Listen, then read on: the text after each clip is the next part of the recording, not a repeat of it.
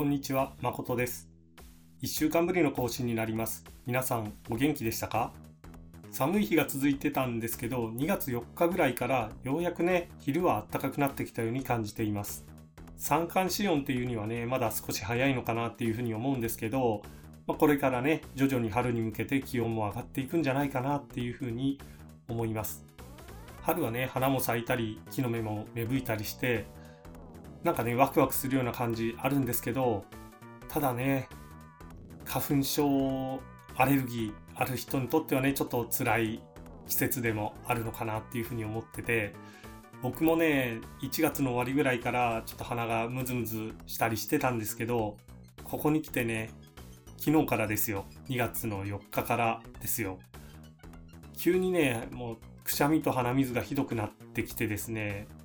あついに来たかっていう感じなんですよね。例年だったらね、ちょっと早めに薬を飲んだりしてるんですけど、今年はね、ちょっと忘れてたりもして、早めにね、薬飲み始めてなかったんですよ。で、急いでね、薬局でアレルギー薬を買ってきたんですけど、まあ、なかなかね、効果発揮してくれてなくて、早くね、ちょっとこの鼻水とくしゃみ止まってほしいなっていう感じで、今日もね、このポッドキャストを収録してるんですけど、鼻水とね、くしゃみと、えー格闘しながら収録してるような感じです。最近はね、眠くなりにくいっていうね、こうアレルギー薬もあるんですけど、あれね、僕あんまり体に合わなくてですね、っていうのがあの、特に副作用とかじゃないんですけど、あんまりね、効果がないような感じなんですよね。なので、あの昔ながらのね、ちょっと眠気が来るようなタイプのアレルギー薬の方が、鼻水とかね、くしゃみとか止まってくれるんですけど、ただね、眠くなるタイプはね、本当昼間に眠気が来ちゃったりするんでね、仕事してて大変なんですよ。でもね、あの、目のかゆさとか鼻水とか、ね、もうしんどいので、少々の眠気我慢しようと思って、頑張ってね、飲もうかなっていうふうに思います。そんなね、ちょっとしんどい一週間だったんですけど、そんな中でもね、嬉しい出来事がありました。今日はね、その嬉しい出来事から話をしていこうと思います。それでは、窓の外、スタートです。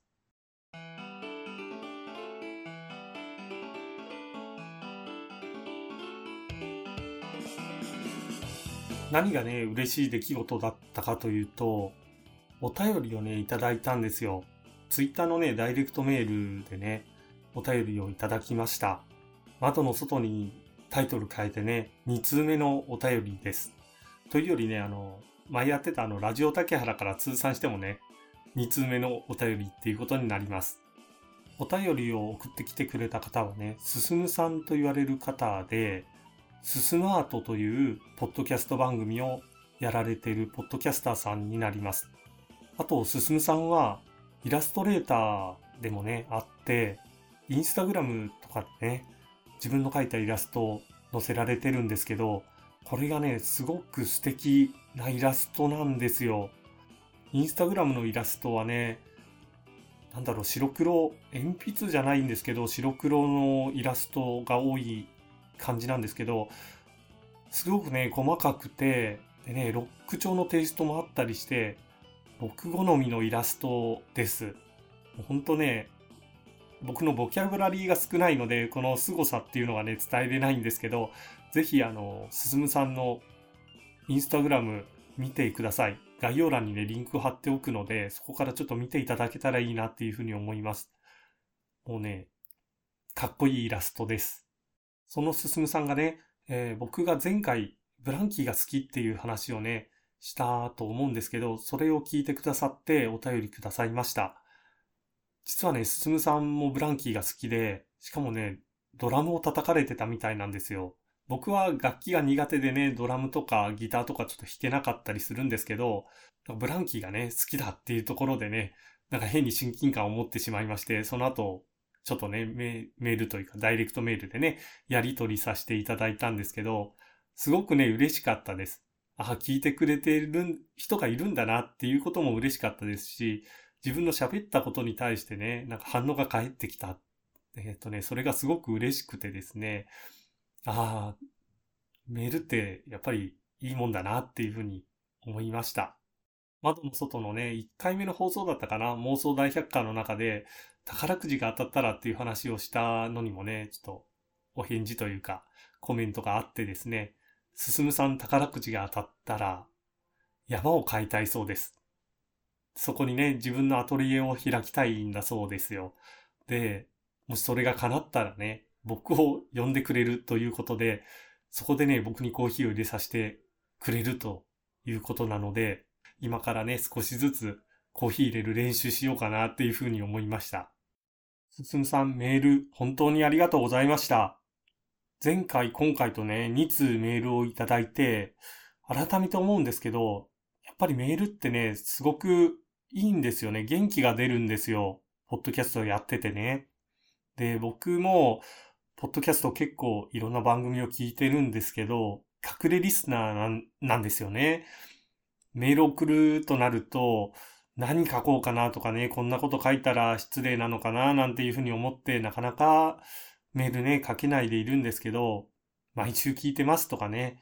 面白かったですっていう一言だけでもね、メール送っていいんじゃないかななんてね、自分がもらって改めて思ったので、これからいろんな番組にお便りを出して隠れリスナーをね、卒業していきたいなっていうふうに思っています。あとね、すすむさんのポッドキャスト番組、すすむアートの URL も概要欄に貼っておきますので、ぜひ聞いてみてください。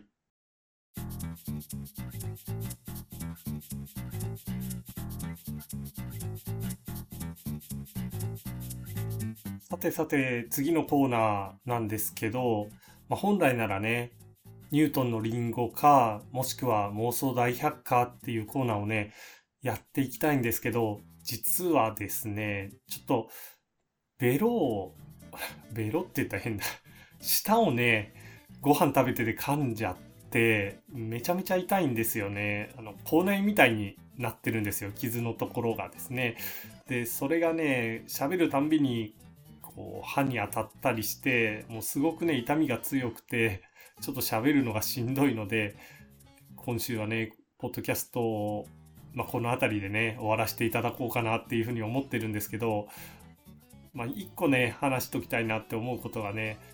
なんでね同じとこ何回も噛んじゃうんですかね。舌もね一回ね先週噛んだんですよ。1月の終わりにね、一回ちょっと噛んでて、で、それがね、治りかけた頃にもう一回噛んじゃってですね、もうそれがひどくなって、今、結構ね、大きな口内炎状態っていうかね、なっててですね、ほんとね、ご飯食べるのもしんどいんですよね。もうご飯食べたら、口の中でね、舌が食べ物をこう動かすじゃないですか。その食べ物に当たるのも痛くて、もうほんとね、食べるのがしんどい。早くね、これ治ってほしいなっていうふうに思います。で、自分のね、舌がめちゃめちゃ痛くてご飯食べるのが辛い時にね、ふと思い出したのが2022年のね、イグ・ノーベル賞なんですよ。で、このイグ・ノーベル賞の中のね、医学賞で、がん治療の副作用をアイスクリームで減らすっていうものがあってですね、これが何かというと、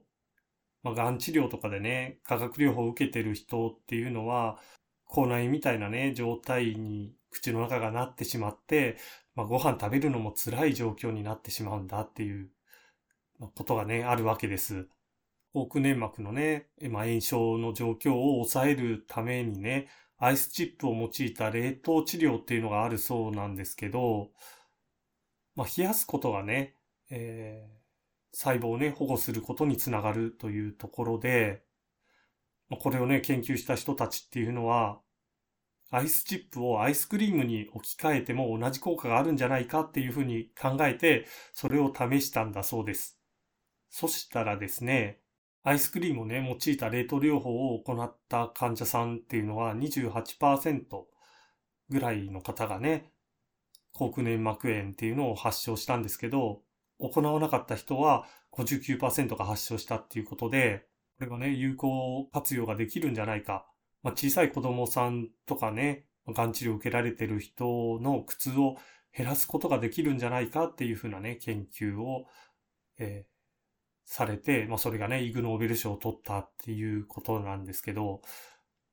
まあ、僕はね、がん治療とか全然じゃなくてね、まあそれよりも全然軽い、えー、まあ、痛みなんですけど、ふっとね、この研究っていうのを、この舌が痛いということをつながりでね、思い出したので、最後ね、喋って終わりにさせていただきたいと思います。